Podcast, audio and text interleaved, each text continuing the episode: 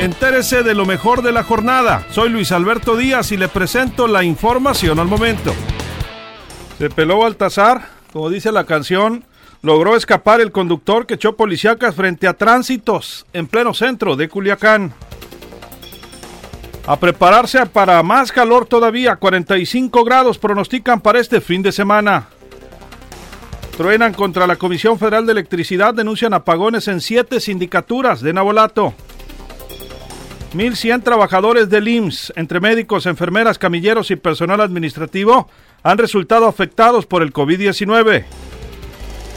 Cuídense, piden los trabajadores a los sinaloenses.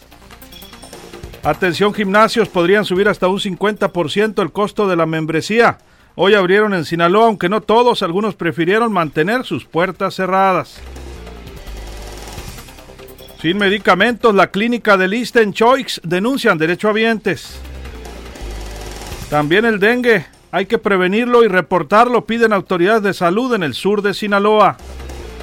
Se podría convertir finalmente Eva Guerrero Ríos en titular de las mujeres.